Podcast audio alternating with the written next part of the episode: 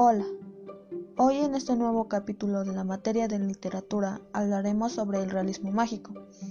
Quiero que en estos pocos minutos hagamos una vez más una conexión con la literatura y conectemos con la historia de esos escritores que nos enseñan a soñar en diferentes formas, a llegar a volar sin miedo, a no tener límites, pero sin olvidar el entorno real donde podemos encontrar cosas muy extravagantes, pero muy interesantes.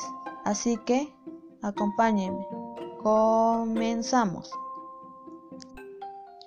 Para entender más, primero hay que saber qué es el realismo mágico. El realismo mágico es un movimiento literario que surgió en un entorno a los 30 años del siglo XX este se caracterizaba por introducir elementos fantásticos en una narración realista. Como sabemos, hay algunos representantes o autores de esta corriente, bueno, de este movimiento. Algunos de ellos son Miguel Ángel Austria, de 1999 a 1974, de Guatemala.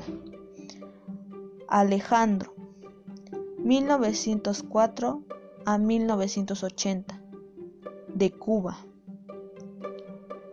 Elena Garro,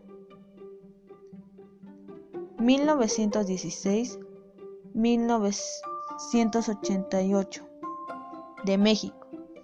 Juan Rulfo, mexicano, 1917-1986. Algunas de estas novelas son Pedro Páramo, de Juan Rulfo, Aura, de Carlos Fuentes, La Casa del Espíritu, de Isabel Allende, y Cien Años de Soledad. Cien Años de Soledad lo escribió un colombiano, Gabriel García.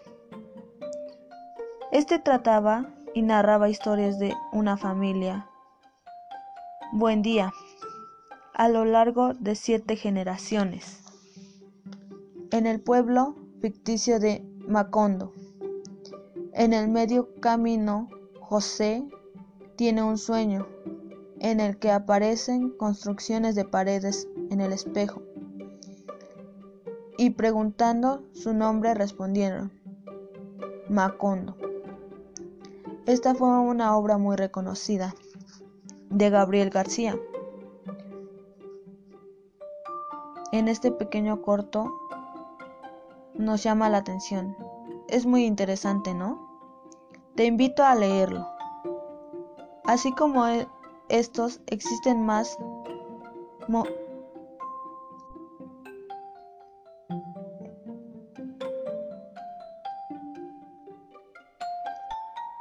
más momentos mágicos. Este se encuentra en el movimiento de realismo mágico.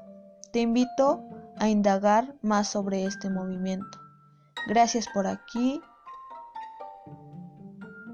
Gracias por escucharme. Hasta la próxima. Mi nombre es Stephanie Catzalco Vargas.